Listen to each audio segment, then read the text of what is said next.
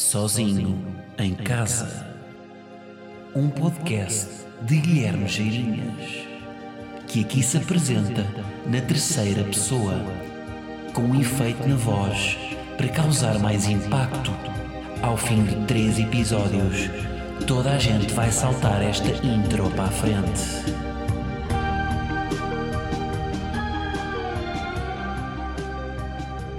Como é que é, malta? E Imbros. Este é o episódio 79 do podcast Sozinho em Casa. Sejam bem-vindos. Bom, hoje. Hoje, hoje, hoje, o que é que eu tinha aqui? Ah, foda-se. Tinha aqui uma nota a dizer: começar em Madeirense. E não comecei.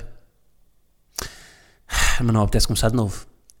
Vocês sabem que eu tenho. Eu já fiz aqui sotaque madeirense ou não? Porque os melhores amigos do meu, do meu pai, do meu progenitor, uh, são todos madeirenses. Eu já disse isto aqui, pá. E então eu tenho um sotaque madeirense muito afinado. Porque eu basta-me pegar, eu pego a palavra obrigadíssimo, porque eles quando vão lá à casa, os madeirenses quando vão lá à casa e agradecem, dizem sempre obrigadíssimo, e eu pego obrigadíssimo e consigo voar em madeirense. Uma pessoa que esteja na Madeira provavelmente vai achar que isto é apropriação cultural. Agora, de facto, ele é fluente em português da Madeira. Obrigadíssimo e, portanto, bem-vindos ao, ao podcast Sozinho em Casa. Meu nome é Guilherme Jaranhas. Eu estou aqui em minha casa, como vocês sabem, eu sou proprietário de um imóvel e tenho um podcast independente onde faço uh, semanalmente uns comentários sobre a minha atualidade. Uh, reparem que isto é um madeirense que tem casa nos Açores. E neste momento já sou açoriano. ah, é o madeirense que faz Erasmus nos Açores, não é? Pronto, estamos bem. Malta, epá, então não é que eu ontem, que eu ontem gerei uma, uma ligeira indignação. Esta pausa foi um golo d'água. Uh, Pá, ontem escrevi um tweet. Eu não sei como é que há pessoas que conseguem. Há pessoas que gostam, né? Há pessoas que gostam de ser o, o centro das atenções, né? das indignações e, e estarem sempre a gerar polémicas. Epá, eu, eu, eu fico logo nervoso. Quer que as pessoas gostem muito de mim, então fico sempre nervoso. Então, pronto, escrevi um tweet em, a contar. Vou-vos contar aqui a história para quem não tem, não tem Twitter. Basicamente, eu comprei, uh, faço compras online no supermercado, já antes do Covid que isto do Covid mudou um bocado as pessoas, começaram a comprar online, mas eu já comprava online no continente e tudo mais. Agora, o que acontece? É muito difícil um gajo controlar as quantidades uh, no online. Então o que acontece? Guilherme compra 5 uh, abacates, coloca 5 abacates no carrinho, faz a compra, recebe as compras em, ca em casa, abre o saco das compras e o que é que se passa? Eu, em vez de ter encomendado 5 abacates, encomendei 5 caixas de 6 abacates. Portanto, eu tenho 30 abacates neste momento no meu, no meu frigorífico e estou neste momento pronto para abrir uma abacataria do bairro. Pronto, foi este o tweet que eu fiz. Eis não quando começa a receber comentários de pessoas a dizer: epá, privilegiado, compra 5 abacates, nem percebe que são 5 caixas de abacates, ao preço que o abacate está. Porque o abacate, até há um documentário da Netflix que o abacate é o ouro verde. Uh, e portanto, eu, pelo preço, devia ter reparado que uh, eram 5 caixas de abacates e não 5 abacates. Um, e o que deu a entender às pessoas que eu de facto era uma pessoa abonada e que um, era proprietário de um T7 uh, no El Corte Inglês, porque de facto uma pessoa que não repara só na diferença de preço entre 5 abacates e 5 caixas de abacates só pode ter esse estilo de vida. Mas, um, malta, o que se passa é que eu sou um distraído, eu sou um cabeça no mar. Portanto, não reparei. é só isso. E o humor era mais humor de distraído e não humor de pessoa com poder de compra elevado. Pronto, é só isto agora. Claro que indignação, Twitter. Pá, indignação também à escala, calma. Foram 3 ou 4 pessoas, mas para mim já, já me dá um bocado de batimento. Um, mas de facto, as pessoas hoje em dia, pá, eu posso fazer um tweet sobre um alicate e não sobre um abacate ou sobre o que é que seja, e há, há de haver alguém sempre a indignar-se. Um, eu lembro que o Nuno Marco há uns tempos fez a, há uns tempos, já para há uns 3 anos, fez um post que tinha um canto de uma carpete, acho que era isso, não era? A perguntar, será que há pessoas que se vão indignar com isto? E mesmo assim houve pessoas, pronto. Mas é isto, não é? São as regras do jogo.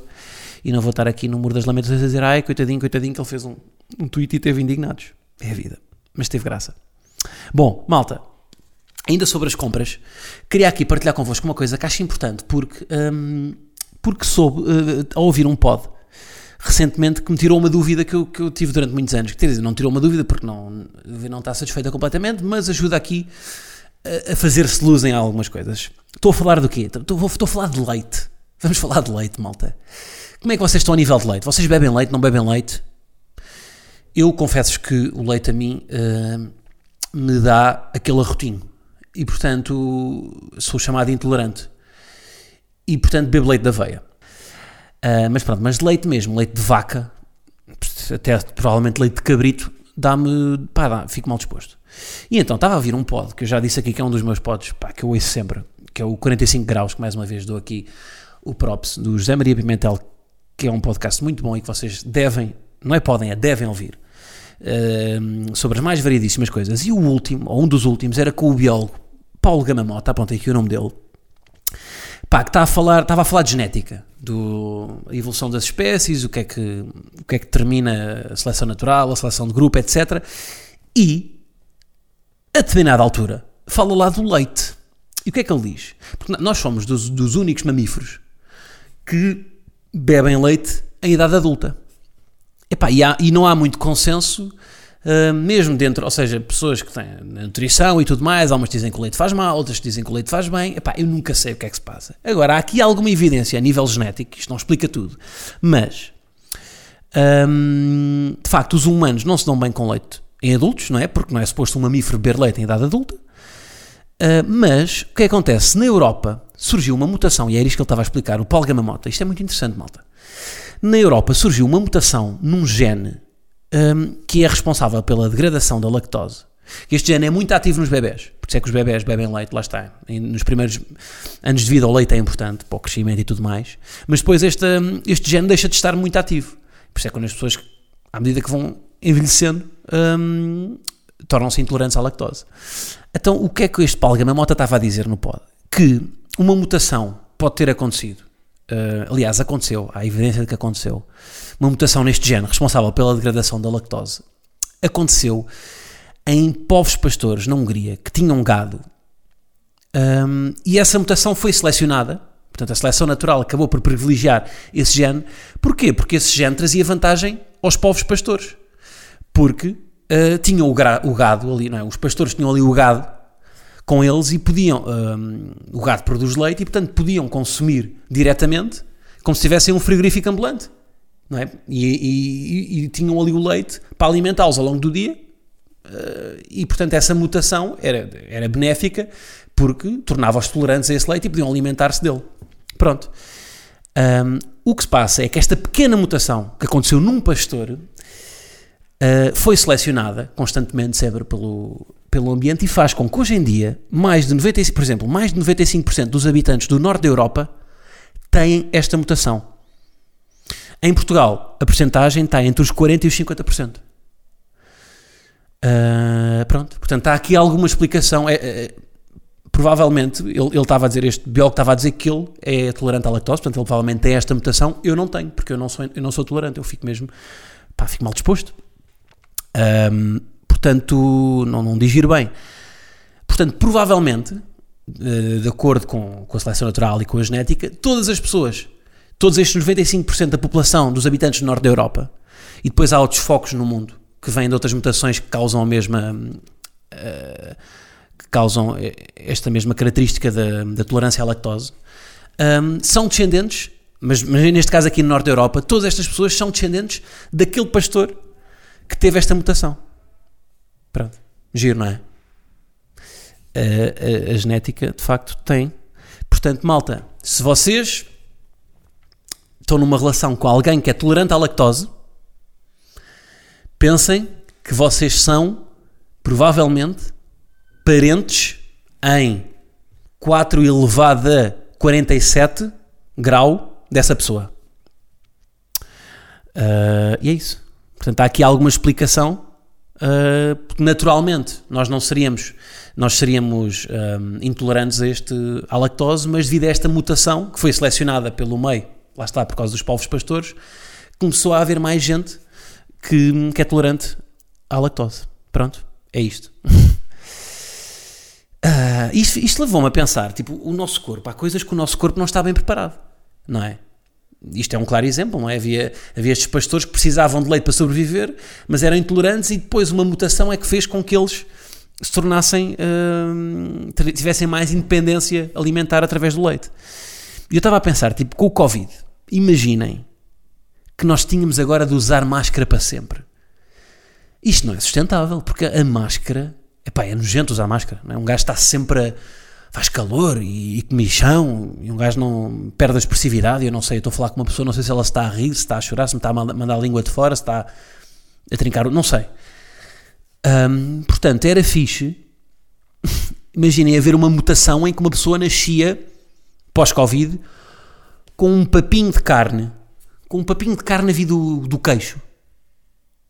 Estão a ver? Tipo uma, uma pala que dava para manobrar e para tapar a boca e o nariz.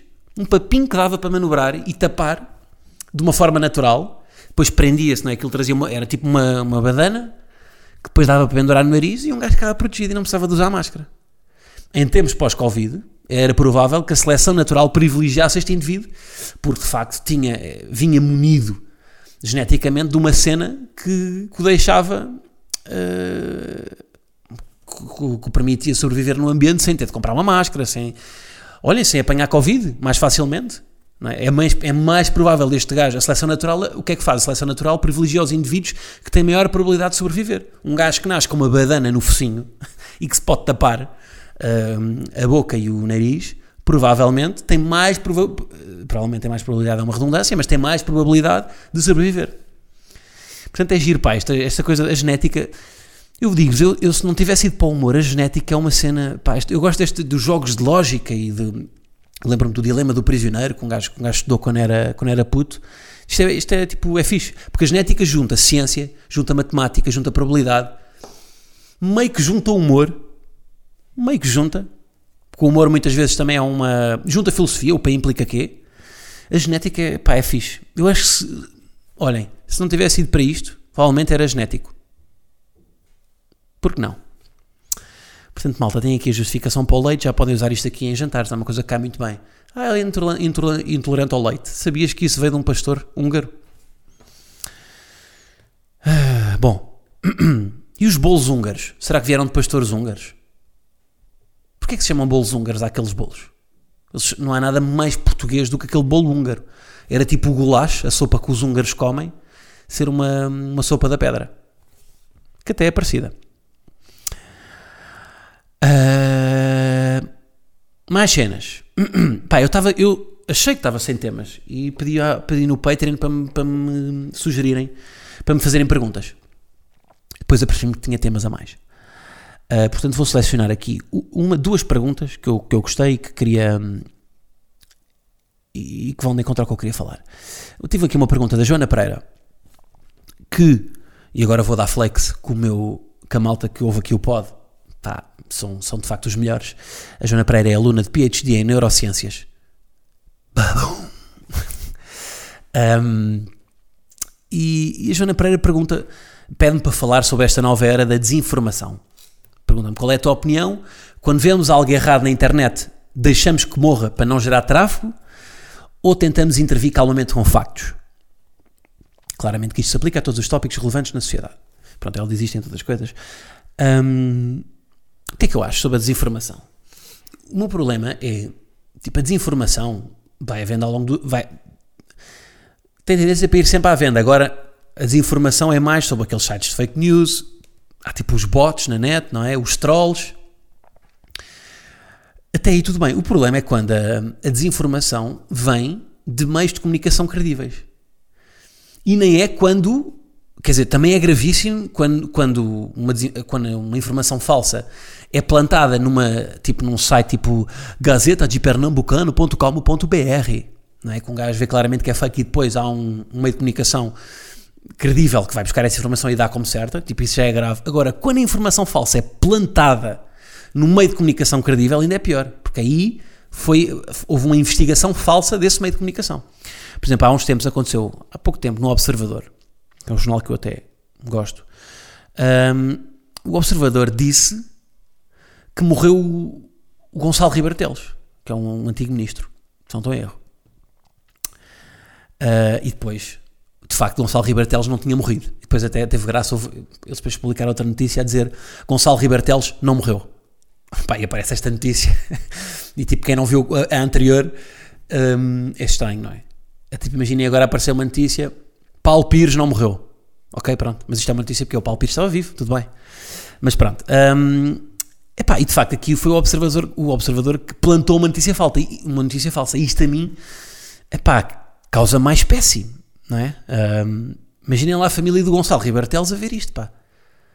Então acordam, estão a tomar um pequeno almoço, o filho do Gonçalo Riberteles está a comer leite com choca-pique e vê que o pai morreu. Vê, vê, vai ao Twitter e vê, e vê, e vê políticos a fazer rip. Ah chatice, não é? E depois liga ao pai e ele se calhar está numa reunião e atendo, atendedor de chamadas.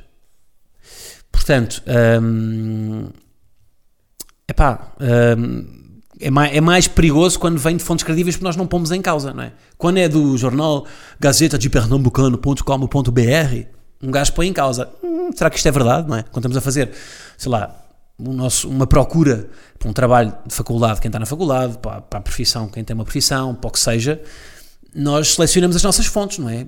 De acordo com o que achamos mais credível. Epá, e, e a partir do momento em que uh, o observador deixa de ser uma fonte credível, já não podemos confiar em nada. Um, agora, ainda aqui há a questão da, da Joana. Se devemos, de facto, quando vemos algo errado na internet, deixar que morra, para não gerar tráfego, ou um, tentar intervir calmamente com factos. Epá, eu acho, eu sou apologista de que destruir uma, uma ideia, destruir uma ideia errada, uma, uma notícia errada, com, com uma boa argumentação ou com fatos é sempre melhor do que ignorar. E, e vou-vos dizer porquê. Porque há muita gente que acha que, de facto, por exemplo, com o Trump, há muita gente que acha que se deve ignorar. Agora, o, o caso do André Ventura também é o mais. É o mais. Hum, é o que está mais em berra, não é? Eu vejo imensa gente no Twitter que não trata o André, o André Ventura pelo nome. Um, e, e, isso pode ser perigoso, não é? Isso pode ser perigoso. Olha, por acaso o Batagos agora fez uma cena muito fixe com isso, com o André Cocó, que está, se não viram, vejam, lançou um livro com ilustrações do NERB e que pode ser uma das recomendações desta semana, que recomendo que, que compram, comprem.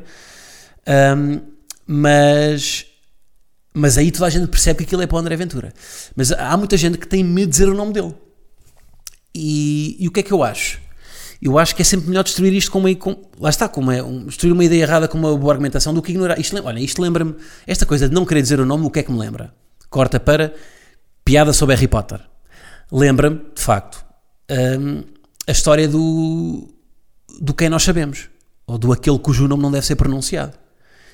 Pá, que é um bocado pussy, não é? O. Um, perpetuar a ideia de que não se pode dizer o nome de uma coisa só a torna mais assustadora. Não é? Por isso é que o Harry era um badass e dizia, não é com todas as letras, não. O Voldemort. Pá, está a foder ao, ao Voldemort. Quem, quem, nós sabemos, não. Para mim é o Voldemort. E é isso, pá, não há, não há que ter medo. Sobretudo, uma coisa é ignorar. Tudo bem, eu acho que deve ignorar. Eu acho que deve ignorar uma pessoa uh, até um certo ponto. Ou seja, se ela não tem, tipo, o caso dos trolls. Aqueles gajos estão na net só tipo a mandar apostas, os bots que são coisas automáticas. Um, aí acho que se deve ignorar porque não tem, se não tiverem força de expressão. Agora, a partir do momento que alguém tem uma força de expressão que se for ignorado só vai crescer mais, eu acho que não se deve ignorar. Qual é que é, qual é, que é o, o qual é o tamanho da plateia dessa pessoa que eu diria que a partir do qual não se pode ignorar? Olhem, talvez se essa pessoa tiver uh, conseguirem encher, encher um estádio da luz com pessoas que seguem a sua ideologia, pá, não podemos ignorar. Que eu acho que é o caso do André Ventura. Nem que seja encher os, o metade, quer dizer, não se calhar o André Ventura enchia metade do estádio com botes, não é? Mas, não, mas claramente já é um gajo que tem alguma expressão. Pá, as sondagens dizem que ele já tem 7%, não é? Nas, nas, nas presenciais. Portanto, acho que, ou que o partido é o, é o terceiro partido do, mais, mais votado do hemiciclo. Portanto, eu acho que já não dá para ignorar, porque ele só vai crescer. Isto foi o que fez o, o Trump, uh, quando foi eleito, o discurso não era tentar desconstruir as ideias dele, era só uh, banalizar e gozar e tudo mais. E depois deu no que deu. Há um artigo muito bom da Isabel Moreira, com quem eu nem uh, concordo especialmente, mas que gosto de ler, porque nós não precisamos só ler as pessoas com quem concordamos. E e Isabel Moreira diz uma coisa que, que, tem muita razão no artigo sobre o André Ventura, que é, diz, há muito, diz, diz muito que o André Ventura, um, porque ele fez uma tese de mestrado que não tinha nada a ver com as ideias dele hoje em dia. Um, porque na tese de mestrado era a favor da, da, Europa, da, da, Europa, da globalização, da integração dos refugiados, e agora é um gajo é contra isso tudo. E o que é que eu acho? E o que é que eu acho? O que é que a Isabel Moreira diz neste artigo? Diz que é o contrário. Diz que a maior parte das pessoas acha que ele na altura é que estava a ser verdadeiro, não é? Que ele acredita na, na, na globalização e tudo mais, e agora está só a, a, dizer, a ser populista e dizer o que as pessoas querem ouvir. Um, ela diz o contrário, ela diz que ele agora é que acredita nas ideias. Ele agora é que, ele, ele, de facto, ele é um racista, ele é um fascista, ele é isso tudo, e na altura estava a mentir. E eu acho que isto faz algum sentido, e ela justifica porquê? Porque quando André Ventura era estudante e fez a tese de mestrado com aquelas ideias todas certas, ele tinha algum escrutínio. Ou seja, ele tinha um professor a orientar, a orientar a tese, tinha outros colegas com quem tinha que debater as ideias e, portanto, tinha um contraditório. Agora, que ele é líder de um partido, claro que tem o contraditório na, na Assembleia e tudo mais, mas ele, enquanto líder de um partido, ele pode dizer o que quiser. Ele agora não tem escrutínio. Ele pode, ele, ele pode, e tem uma plateia a ouvi-lo. Portanto, ele agora, ele não pode, ou seja, ele na altura não podia dizer o que queria, porque provavelmente ou chumbava, ou não, ou não lhe publicavam a tese. Ele agora pode fazer o que quiser. Ele tem, ele tem o, o espaço público dele e pode dizer o que quer. Portanto, agora é que ele provavelmente acredita nas ideias. Eu acho que isto tem muita força, esta ideia, e, e há, eh, tem muita força esta, isto que, que, que, a Isabel Moreira diz, e é o melhor exemplo disto. Devemos contradizer ou devemos, de facto, hum, ignorar? E a verdade é que o André Ventura, enquanto, o, o, enquanto foram capazes de contradizer, os professores, os alunos, ele tinha aquelas ideias. Um, quando começaram, um, quando começaram de facto um, quando ele começou a, a, ter menos contraditório, foi quando começou a ter ideias mais perigosas. Portanto, acho que pode haver aqui um, pá, um indício de que é melhor de facto nós, nós pá, lá está, a partir de, ok, esta pessoa fala para um estádio da luz, pá, mais vale desconstruí-la com factos, porque essa pessoa vai acabar por, hum, pá, por o chamado meter a pata na poça. Não é? Uma poça, mas uma poça bem lamacenta, com uma escarra de velho e um cocó de pássaro. Portanto, uh, acho que é a melhor solução. Portanto, como é que se combate a desinformação, Joana? Eu diria que com informação. Exatamente, com exatamente o contrário. Com a educação, educando as pessoas, informando e combatendo quem tem um discurso desinformado um, que fala para pa, pa plateias. Um, porque com informação, e é tal informação que eu disse, se calhar eu, voltamos ao que, eu digo, ao que eu disse a semana passada. Um gajo estar informado sobre ioiôs, um gajo saber tudo sobre ioiôs, se calhar não lhe vai interessar muito. Mas, ao aprender tudo sobre ioiôs, vamos aprender a ter pensamento crítico, uh, vamos treinar coisas no nosso cérebro que fazem com que ponhamos em causa outras cenas. Pronto, acho que é isto. Digo isto sem certezas, mais uma vez. E acabo sempre um tema dizendo isto. Não tenho certezas. Porquê? Porque sou um pussy e tenho medo de dar opiniões. E porquê que eu me exponho assim? Porquê que eu digo as merdas? é, enfim. Ai, ai, ai, ai, ai. É que depois, é que isto é, é, muito fácil a fazer isto, não é? Isto, é, isto é, é muito fácil a dizer estas merdas assim e estar-me sempre a proteger. E, e, parece que, que eu me estou a expor, não é? E que ah, ele é tão corajoso, ele diz que não acredita nele próprio. Mas não, isto é muito preguiçoso. Eu tenho que parar com esta merda. E tenho que parar de falar em voz alta. Bom, Malta, uh, o que é que eu tinha mais para vos dizer? Que é que eu tinha mais para vos dizer? Ah, é pá, e depois tinha aqui mais. Uma, uma, quanto tempo é que isto está? Isto vai ficar mais longo. Outra questão que me colocaram no Patreon. Uh, houve duas pessoas a falar disto: foi o Manuel Souza e o Diogo Faria. Disseram para eu comentar uh, pá, esta nova realidade do futebol sem público.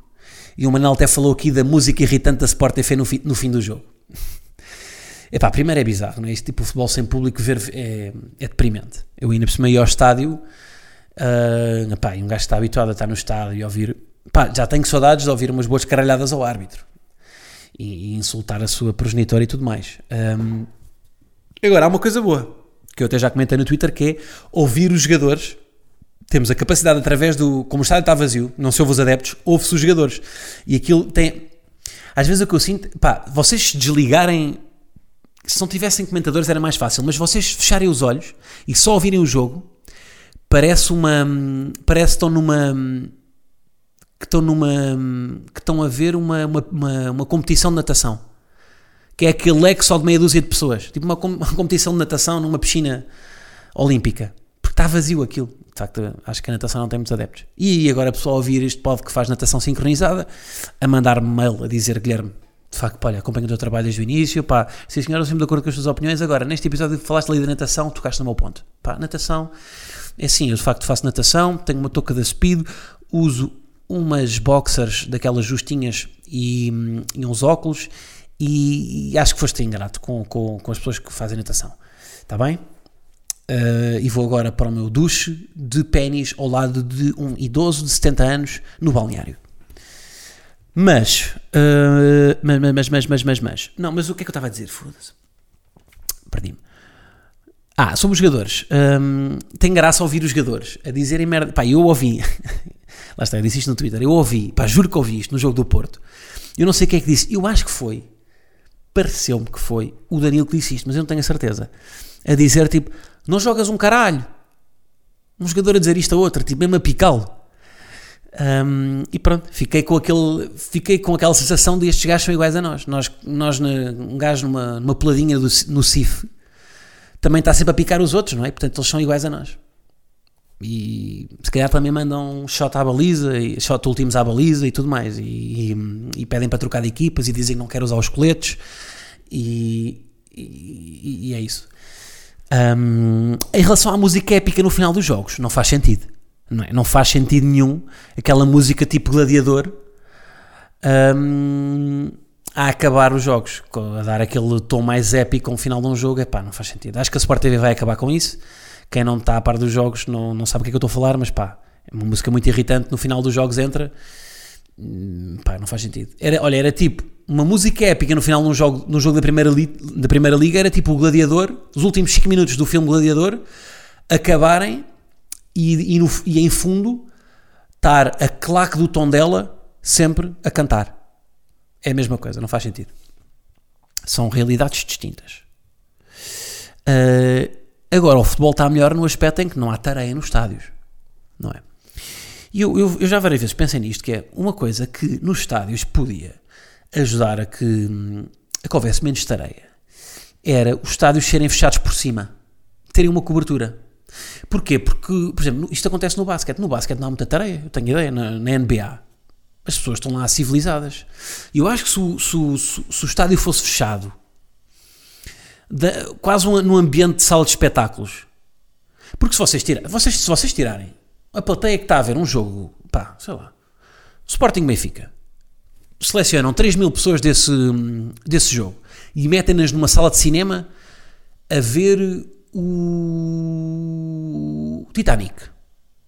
Essas 3, 3 mil pessoas acham que a meio do filme vão dizer, vão se virar para o, para o Leonardo DiCaprio, ó oh, filha da puta. Não vão. Essas pessoas vão saber comportar. Naquele ambiente de estádio é que estão, que estão inseridos é que ficam doidas. Uh, claro que o jogo, né, a emoção do jogo também contribui para isso. E a competição e tudo mais. Mas não sei até que ponto é que o ambiente não podia, ou seja, uma alteração no ambiente de estádio não podia amenizar os ânimos. Eu lembro-me quando fiz uma visita à, à, Casa da Música no Porto. Um, eles tinham, a Casa da Música tem várias salas. Fiz lá uma visita guiada. E eles tinham uma sala que era, acho que era a sala laranja, que passava depois para a sala roxa. E na sala laranja, pá, a visita tinha pá, aí 30 pessoas. Na sala laranja estava toda a gente a falar. E depois, quando entramos na sala roxa, toda a gente se cala. E esse silêncio acontece porquê? Porque a luz baixou, a sala tinha uma, uma configuração diferente que fez com que as pessoas se sentissem mais intimistas e, e, e automaticamente, quando entravam, calavam-se. Pá, isto é uma experiência. Façam uma visita à Casa da Música, não sei se isto ainda está lá, se estas salas ainda estão lá, mas é uma experiência muito interessante. Quer dizer, agora não fazem, por Covid. Uh, mas não sei se talvez, um, alterando um bocado a configuração do estádio, mais escuro talvez nas bancadas, pá, um, quase como se fosse uma sala de espetáculos, não sei se não ia acalmar os ânimos das pessoas. Pá. Porque há certeza coisas. Isto é o, o design thinking, não é? Tipo, pensar no design para resolver problemas. Acho que podemos pensar no design dos estádios para resolver alguns problemas. Mesmo a questão, tipo, metermos as pessoas em jaulas, Será que não faz o. Será que não, não, não é, as claques adversárias vão para jaulas? Será que isso não contribui ainda mais para que para que para que as pessoas uh, sejam mais agressivas? Então, quem é que está na jaula? Se os leões já não devem estar em jaulas no, no zoo, quanto mais pessoas? Não faz bem sentido, não é? Portanto, acho que o, claramente que a jaula não, está, não é design thinking, é, é, é resolver um problema com uma má solução. Pronto. É isso. Pronto, tenho mais questões, não vou responder a todas, vou responder agora a mais algumas no, no, Patreon, no, Patreon, no Extra. E estas foram as que eu respondi agora. Tá, isto já vai longo, não vai longo, mas vai, vai como vai. Portanto, vou-me despedir. Vou-me despedir. Uh, ah, vocês já viram o cartaz do Primavera Sound? Está doente, não está? Está doente que tem um artista, tem um artista que passou aqui no último pod. A música no final do último, do último episódio era de quem? Era do Beck. O Beck está tá confirmado no cartaz do Primavera no Porto. Está um grande cartaz. Eu não sei se não é o melhor cartaz dos últimos anos. Gorillaz, tem Impala. Faltou a Lana Del Rey, tive pena por acaso. Mas está tá doido. Aí pensei numa coisa, quando estava a ver o cartaz, estava a pensar numa coisa que é, imaginem, vocês serem um artista, pá, produzem álbuns, vendem merch, pensam no posicionamento, fazem videoclipes, associam-se a marcas, fazem uma série de coisas que, para tentar uh, que o público vos reconheça e que o mercado vos dê valor. E no meio disso tudo, a coisa que sinaliza o maior reconhecimento do mercado é o quê? É no cartaz de um festival, o produtor desse festival decidir que vocês, com o vosso nome, com o nome da vossa banda, ou de, de, de vocês enquanto artistas, em vez de aparecer em Arial 11 tamanho regular, aparece em Arial 12 negrito. Estão a ver aqueles artistas que parecem destacados um bocadinho maiores? Tipo, fazem isto tudo e depois é o, a sinalização para o mercado. Isto são as bandas grandes. É um tamanho acima no tipo de letra. Eu acredito que o, Kevin Parker, do, do Stem ficasse angustiadíssimo se metessem o nome dele nos pequeninos e não nos grandes. Portanto, este, tra este trabalho para o reconhecimento do mercado que depois reflete no tipo de letra. E quem é que decide aquele tipo de letra? É o produtor? É o designer? É a banda? É o produtor e a banda? Boa questão. Ou é tipo eu quando tenho um, uma cartolina e tenho que escrever uma, uma palavra numa cartolina, tipo sapato, e começo com um S da grande, um A da grande, um P da grande, depois não cabe e corta para um A mais pequeno, para um T mais pequeno e para um O minúsculo. Se calhar é isso, começam com Tame Impala em grande, Beck em grande, Gorillaz e depois Wild Nothings em pequenino. Talvez. Tá, olhem, é isso. Muito obrigado por escutarem. Continuamos então aqui para Patreon, onde irei responder às vossas questões. E vemos para a semana, tá? Então vá, continuem aí, que eu continuo cá. Estamos juntos. Um grande abraço. Hoping for a life more sweeter. Instead, I'm just a story repeating. Why do I feel skin dark as night? Can't feel peace with those judging eyes. I thought we moved on from the darker days. Did the words of the king disappear in the air like a butterfly. Somebody should hand you a felony.